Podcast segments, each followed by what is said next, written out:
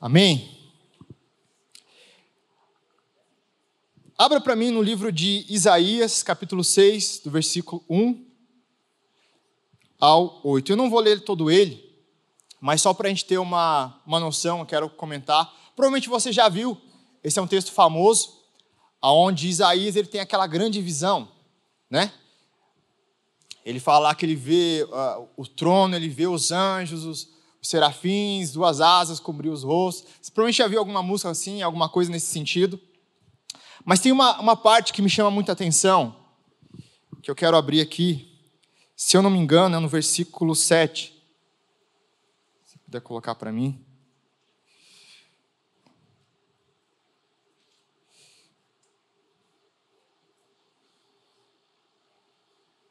Vá no 8. Estou perdido aqui.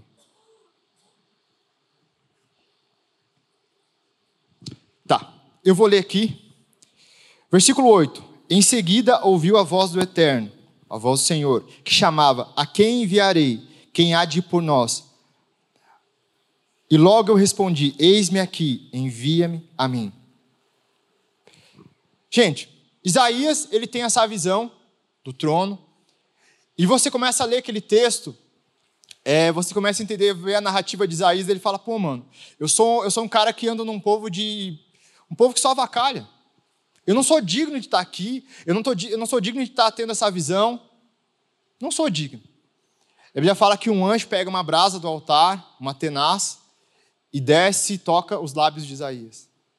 E o versículo 7 fala que ele foi perdoado. E logo após isso, a voz do Senhor fala: Quem enviarei? Quem há de por nós? Isaías ele responde: Eis-me aqui, envia-me a mim.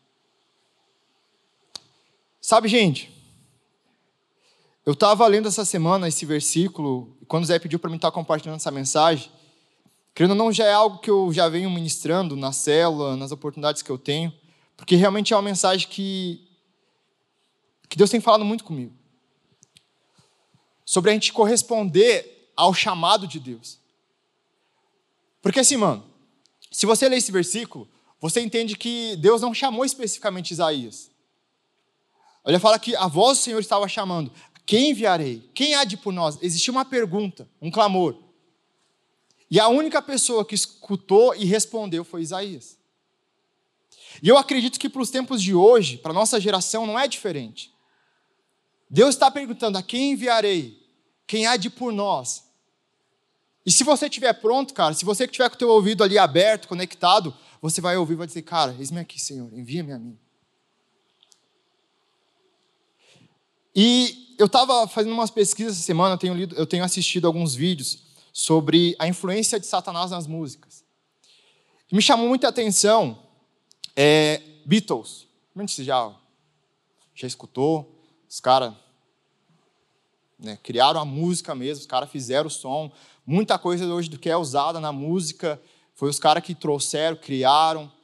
Eu não entendo muita coisa de música, mas um dia eu estava trocando uma ideia com o Vini, ele estava falando assim, cara, os caras que trouxeram isso, tal, tal. Eu falei, nossa, que massa, velho. Mas existe uma grande influência, sabe? Desculpa se você gosta de Beatles, né? Depois posso te mandar os vídeos ali que eu tenho assistido, né? Falando sobre essa influência de Satanás. Mas John Lennon, ele tinha um, um ídolo na vida dele, que influenciava nas músicas. E esse cara era satanista. Ele mexia lá com umas coisas que, que era feia. E algumas músicas dos Beatles tinham essa influência.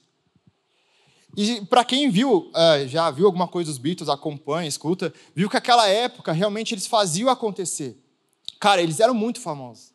Eles enchiam estádios, eles eram, cara, eles mal podiam andar na galera, porque eles realmente tocaram, influenciavam uma geração. E eu comecei a falar assim: Deus, como assim? Eles influenciavam uma geração e.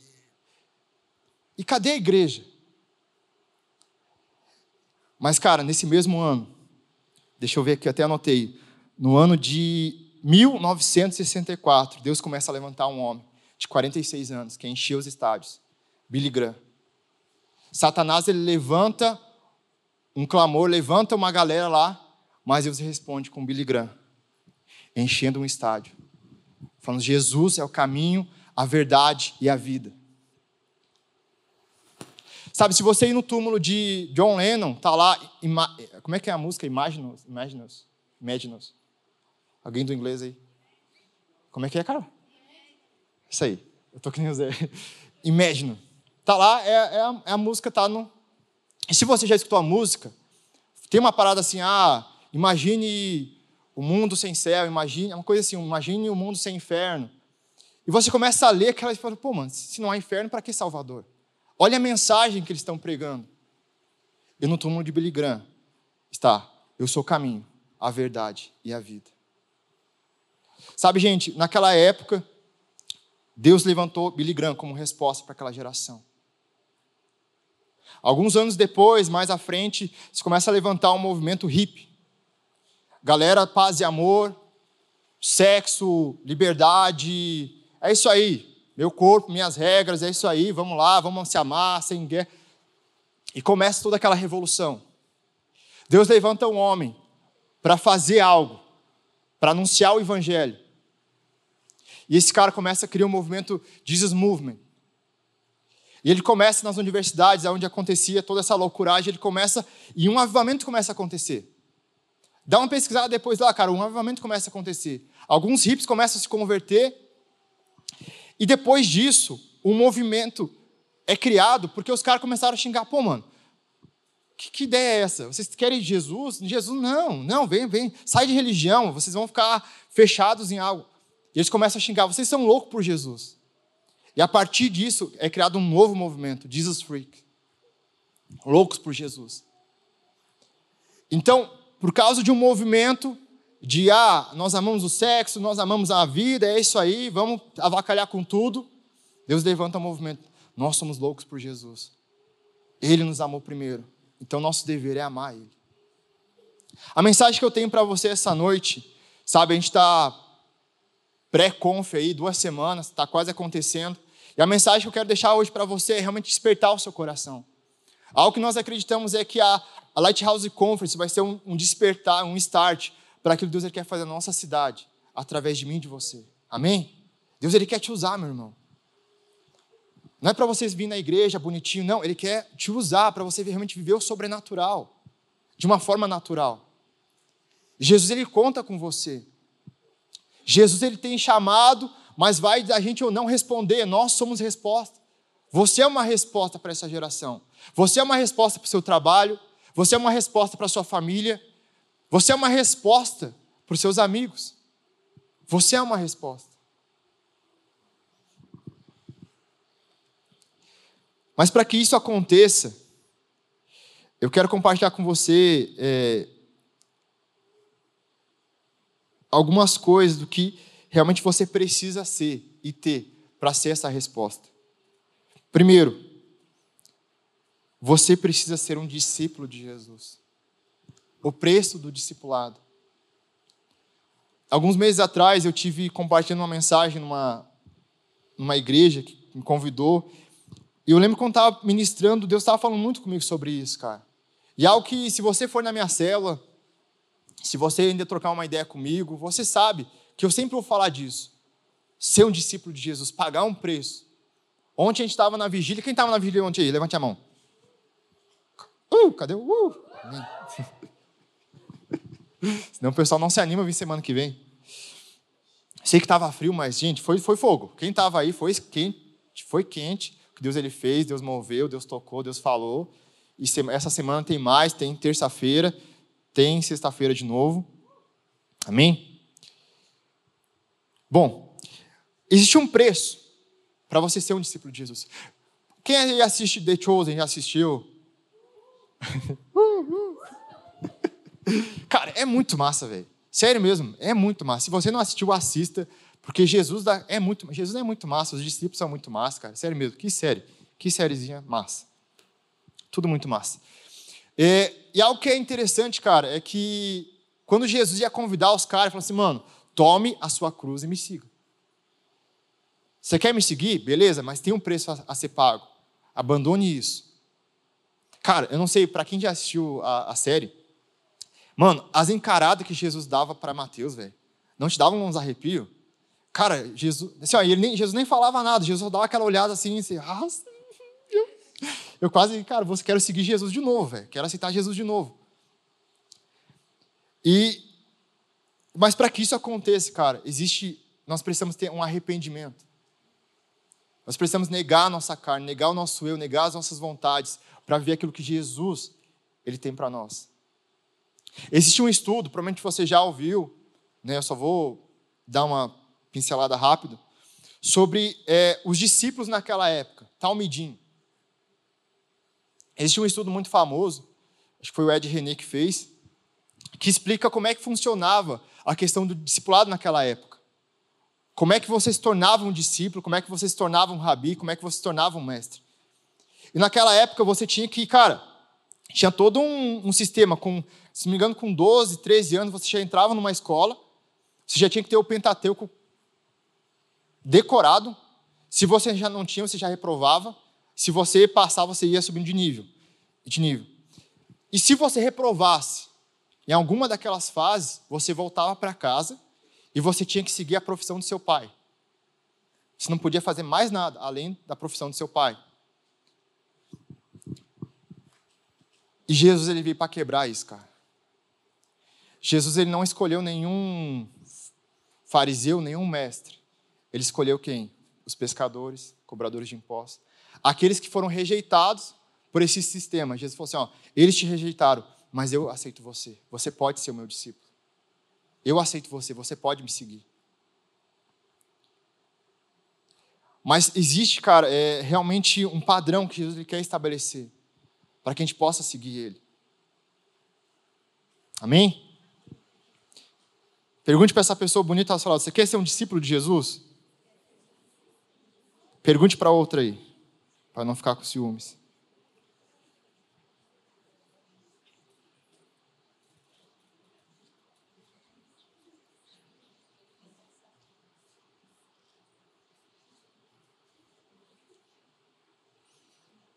Amém. Outra característica para que você seja uma resposta. Você precisa ser uma pessoa de oração. Amém? Você precisa buscar o Senhor.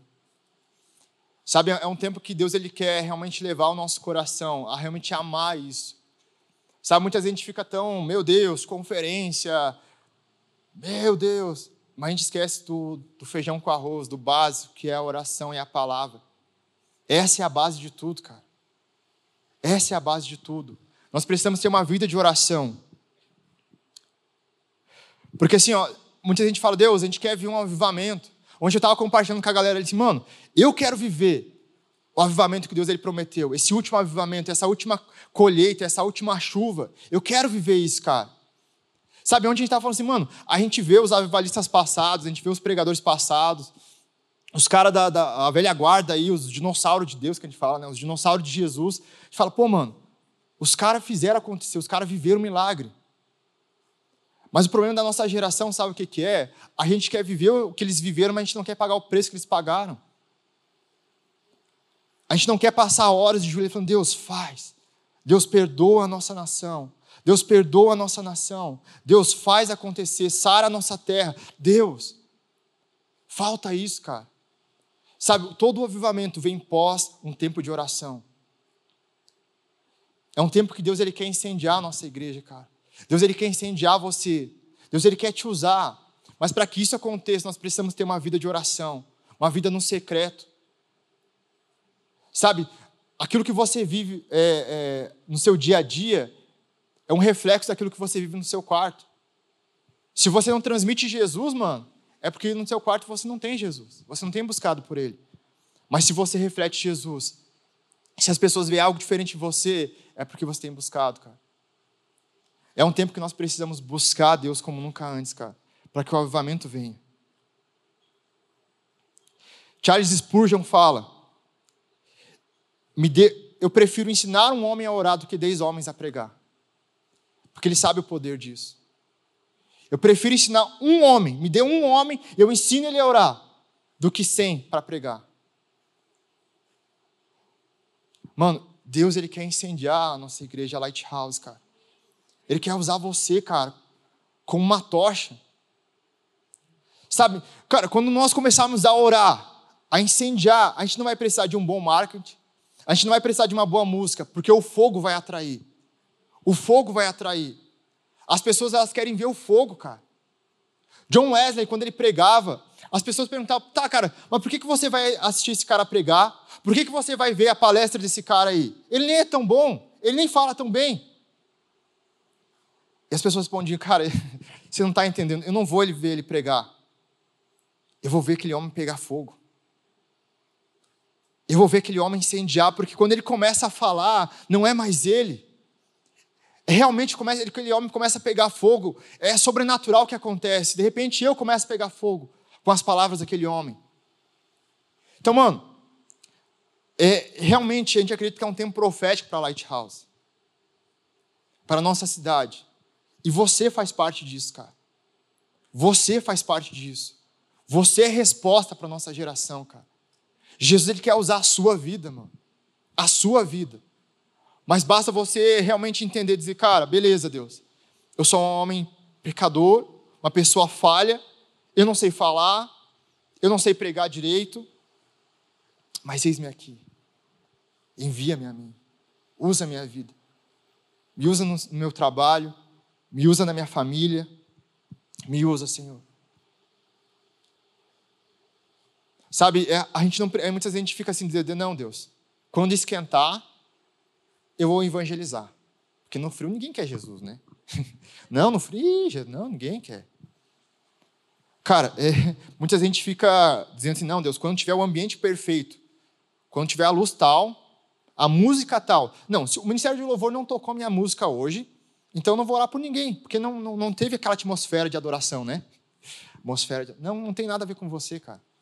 O que eles fazem aqui é para ele, não é para ti. Mas é algo que eu preciso, a gente precisa entender, cara, que a gente não precisa de um. Mano, vamos lá. Mateus 16. Jesus tá, chama os discípulos lá, começa a trocar uma ideia com os bichos. Com os bichos.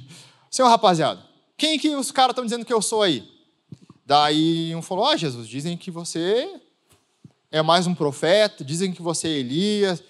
Uns dizem que tu é o bichão mesmo tu andou sobre as águas, aí tu, os caras falaram que tu, tu, é massa. Ah, uns falam isso, falam aquilo, tá, tá, tá, aquela coisa toda. Vamos dizer, né? Aquela coisa toda. E, e Jesus ele pergunta: e vocês? Quem vocês acham que eu sou? Quem vocês dizem que eu sou? E Pedro, cara, cheio do Espírito Santo, tem a revelação direta, cara, direta, assim, ó, da fonte. Fala: Tu és o Cristo, o Filho de Deus vivo. Tu és, você é você é. E Jesus fala: Mano, tô ligado, isso aí não foi carne nem sangue que te falou. Você recebeu direto da fonte. E Jesus ele fala sobre essa pedra, edificarei a minha igreja. Mas quando você começa a estudar, entender aonde eles estavam, eles estavam num lugar alto. E aquele lugar onde eles estavam, ao redor tinha altares para outros deuses, altares para outros demônios. Então, quando eu leio esse versículo, eu entendo sim que Jesus está falando assim, cara, não importa onde você está, o meu nome precisa ser anunciado. O ambiente dessas trevas é o ambiente perfeito para que um avivamento aconteça. Isso que nós estamos vivendo hoje, cara, na política, é, é, nas escolas, nas faculdades, nas famílias, cara, é um ambiente perfeito para que a luz de Jesus brilhe. Sabe, quando Deus ele fala assim, quando Jesus ele fala para Pedro, ah, tu és Pedro, sobre essa pedra edificarei minha igreja, não está falando somente de Pedro, mas está falando sobre a revelação, a revelação que Pedro teve. Jesus falou assim, Pedro, debaixo dessa revelação que você teve, a minha igreja será edificada. A primeira vez que a palavra igreja, eclésia, é falada na Bíblia, é essa vez aí. Eclésia, a igreja de Jesus, nós somos a igreja. Então, a primeira vez que a palavra igreja, eclésia, é anunciada, é num lugar de densas trevas, cara. Então, Jesus está querendo ensinar algo para a gente aqui. É nesse lugar que o meu nome precisa ser anunciado. É nesse lugar que você precisa ser uma resposta para essa escuridão. É nesse lugar que você precisa ser luz. Não é na igreja. Mano, aqui é fácil ser luz. É muito fácil, cara. É muito fácil, cara. Nossa, é fácil orar. Não é fácil orar na igreja? É fácil. É fácil adorar Jesus aqui na igreja? É fácil. É fácil levantar as mãos? É fácil. É fácil chorar? É fácil. Às vezes tem uns fotógrafos que vêm tirar foto da gente, a gente para. Mas é fácil. Tem fotinho bonita? Tem. É fácil vir na igreja, na Lighthouse. É muito fácil. Mas Jesus não quer que você seja luz aqui dentro. Jesus quer que você seja luz lá fora, na escuridão. É nesse lugar, cara. É nesse lugar, na sua família, na sua escola, na sua faculdade. Tem um, teve um rapaz, quando ele se converteu, ele veio para minha célula, eu comecei a discipular ele. E, mano, naquela semana, eu tinha trocado uma ideia e tal, ele mandou, Alex, cara, fiz cagada. Deu, ai, Jesus. É novo convertido, a gente, ah, não, vamos lá. E, Alex, fiz cagada, não sei o quê. Deu, não, conte, o que, que eu posso te ajudar? Alex, minha professora, porque ele falou assim, ó, ele era o pior aluno da escola. Pior, pense no bicho que tacava o terror. Tacava o terror. Era ele. Ele tacava o terror. E daí ele mudou, ele se converteu, conheceu Jesus, mudou. E ele falou assim, mano, a professora chegou para mim hoje e falou assim, é, fulaninho, é, cara, o que que deu? Você mudou. Você está estudando, você está fazendo as coisas, você está indo bem. Mas antes não era assim. Quase todo dia você ia para a diretoria ou ia para casa. Ninguém te aguentava mais. O bicho era tenso, cara. Olha as pérolas que Deus manda. E, e daí ele falou, daí eu falei, ele falou assim, professor, então, eu conheci Jesus, Jesus tem mudado a minha vida, mudado a minha história, e começou a falar de Jesus para a professora. Ele falou assim, quase que eu orei por ela, mas ela não, não, não deixou. Mas ele perguntou assim, Alex, eu estou certo em fazer isso? Porque, né, eu me converti faz pouco tempo, será que eu já posso falar de Jesus? Eu falei, mano. Falei, cara, você conheceu Jesus três horas, três e um, você já pode pregar. O teu testemunho, o teu testemunho já é uma pregação. O teu testemunho já é algo que pode tocar a vida de pessoas. Porque imagine, mano, o cara era o pior aluno, se tornou o melhor aluno, algo aconteceu. As pessoas vão querer ver o que mudou na vida daquele cara. E eu falei, mano, vai, cara, fala, ora, prega, prega. Seja a luz aonde você está. Seja a luz.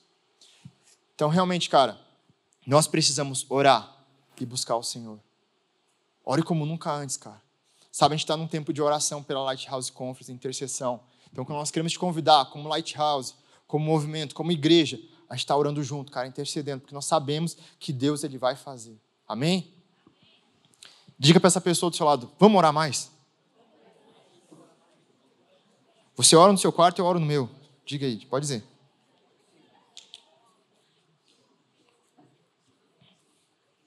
Amém.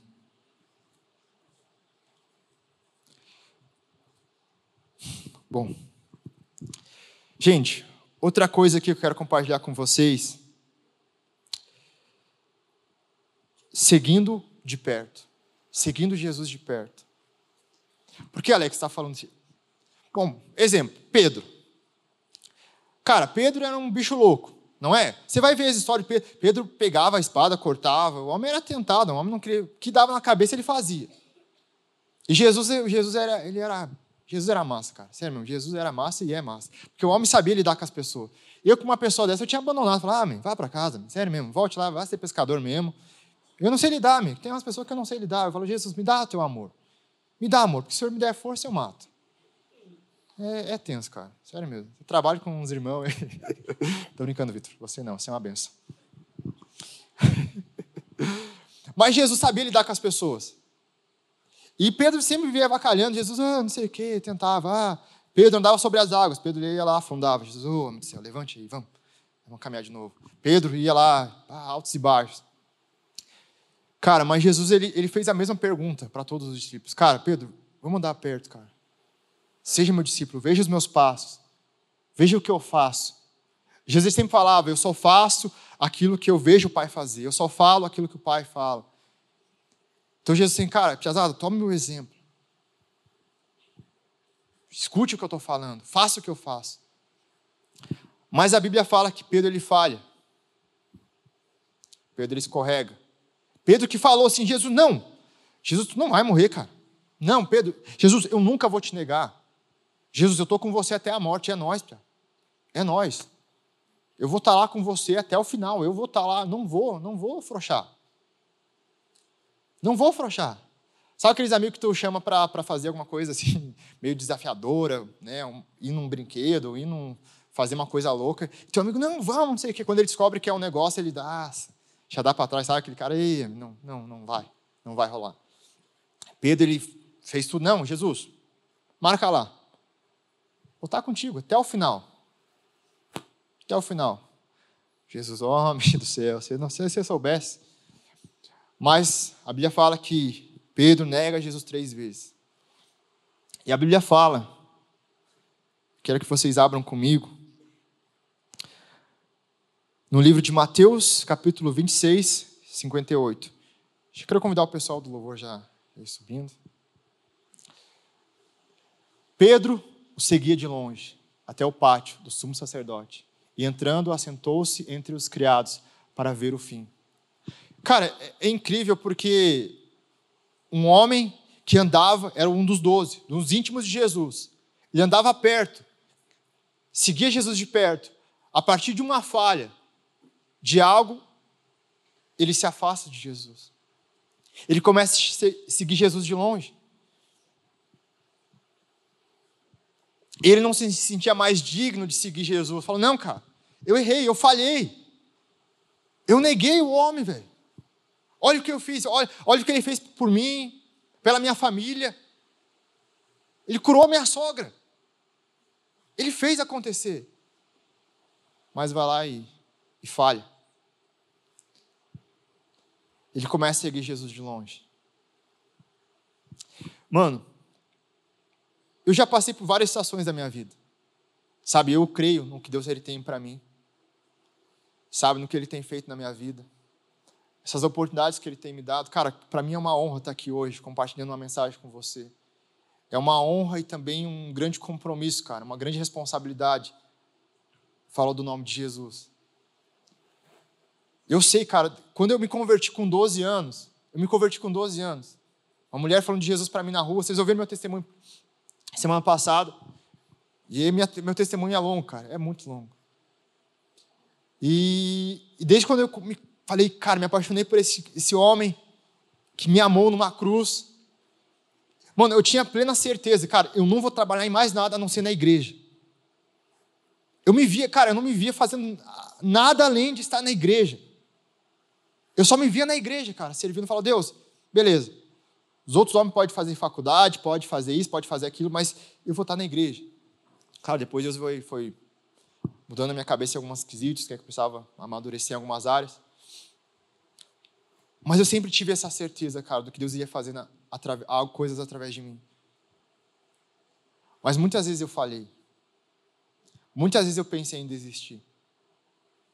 Muitas vezes, cara. Por um bom tempo eu vinha na igreja, vinha na Lighthouse e ficava lá atrás. Na hora do louvor não queria saber de adorar a Deus.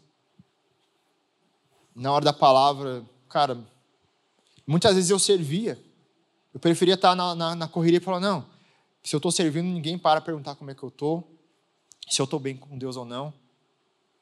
E por um bom tempo, cara, eu vivi isso. Dentro da igreja. Afastado, cara, seguindo Jesus de longe. Até que um dia Deus, Deus chegou, cara. Sabe? Algumas vezes eu fugia, cara, de orar. Porque eu sabia que Deus ia me encontrar. Eu falo, Deus, não, agora não me sentia envergonhado, me sentia triste. E até que um dia Jesus ele vem, encontra meu coração, começa a falar comigo, fala, Alex, não, não é assim. Vem para perto de novo, cara. Mano, olha, olha o que eu, o que eu prometi para você, olha os sonhos que eu tenho para você, e você está só atrasando. Sabe, por um bom tempo eu estava fazendo muita coisa na igreja. Eu era envolvido com muita coisa, cara. Para quem sabe, meu Deus, eu era envolvido com tudo quase. Mas eu tinha um sentimento que eu não estava fazendo o que eu deveria estar fazendo. O fato de você estar servindo a igreja, cara, não quer dizer que você está fazendo o que Deus ele tem para você. Muitas vezes você quer se entupir de coisa. Não. Cara, amém? E sirva. A gente pede que você serve. A gente precisa de ajuda. Até no final a gente vai fazer uma chamada porque a gente precisa de ajuda para a conf. A gente precisa. Mas eu estou falando do meu testemunho, cara. Eu estava fazendo muita coisa. Deus falou assim, Alex, o que você deveria estar tá fazendo, você não está fazendo. Eu te chamei para algo e você está deixando isso de lado. E nesse tempo Deus começou assim, Alex, Vem para perto de novo. E foi o que Jesus ele fez com Pedro. Primeira coisa que Jesus ele faz, depois de ressuscitar, depois de mostrar para as mulheres ali e forem anunciar, ele vai até Pedro, cara. Pedro está lá, Pedro ele volta para a sua velha vida. Uma das primeiras características de uma pessoa que se afasta de Jesus é voltar para os velhos hábitos, voltar para a sua velha vida. Foi o que Pedro ele fez. Jesus me chamou para ser pescador de homens. Ele foi, eu, eu vou voltar para minha velha vida. Vou voltar para minha vergonha. Porque naquela época era vergonha você voltar para casa e seguir a profissão do seu pai, porque isso demonstrava que você tinha falhado, que você não tinha conseguido o top ali. Então ele volta a ser pescador. E Jesus volta, Jesus ressuscita, e vai até onde Pedro está, ele está uma churrasqueira ali, a churrasqueirinha, os peixinhos, a fogueirinha. Jesus, aquela velha, aquela velha conversa e linda. Pedro, tu me amas? Senhor, tu sabes. Pedro, tu me amas? Aquele momento, Jesus ele começa a curar o coração de Pedro. Cara, como eu queria estar tá lá. Eu queria estar tá lá. Porque eu imagino, mano, Jesus conversando. Jesus não estava longe. Pedro estava ali, Jesus assim, ah, tu me traiu. Não. Jesus estava bem do lado, cara. Essa é a imagem que eu tenho, Jesus do lado de Pedro, dizendo assim, cara, você não precisa estar mais longe. Você não precisa estar mais longe. A sua falha. Deixa isso de lado. Vem para perto de novo. Vem me seguir de perto de novo. Eu tenho coisa para fazer na sua vida. Você é, cara, eu vejo Jesus falando assim, mano, se você soubesse, Pedro, que tu é, vai ser o pilar da igreja primitiva. Se você soubesse o livro de Atos, eu imagino Jesus pensando assim, cara, às vezes ele olha para você e fala assim, mano, se você soubesse o que eu tenho para você, mas você fica atrasando, se envolvendo nesse pecado, se enrolando nisso, se atrasando, dizendo assim, não, Deus, isso aí não é para mim. Eu pregar na faculdade, eu pregar na escola, eu falar de Jesus para minha família, eu ser usado por você, não, Deus. Se você soubesse, você sabe os pecados que eu tenho, você sabe das minhas falhas. Depois daquele momento, onde Jesus ele tem com Pedro, ele cura o coração de Pedro. Fala, Pedro, então apacenta as minhas ovelhas. Apacenta as minhas ovelhas. Você vai estudar mais para frente, você vê que realmente Pedro ele se levantou com uma pedra angular, cara, para a igreja primitiva. Ele realmente foi um dos caras grandes. E Pedro, quando ele teve mais uma oportunidade de negar Jesus, ele não negou, cara.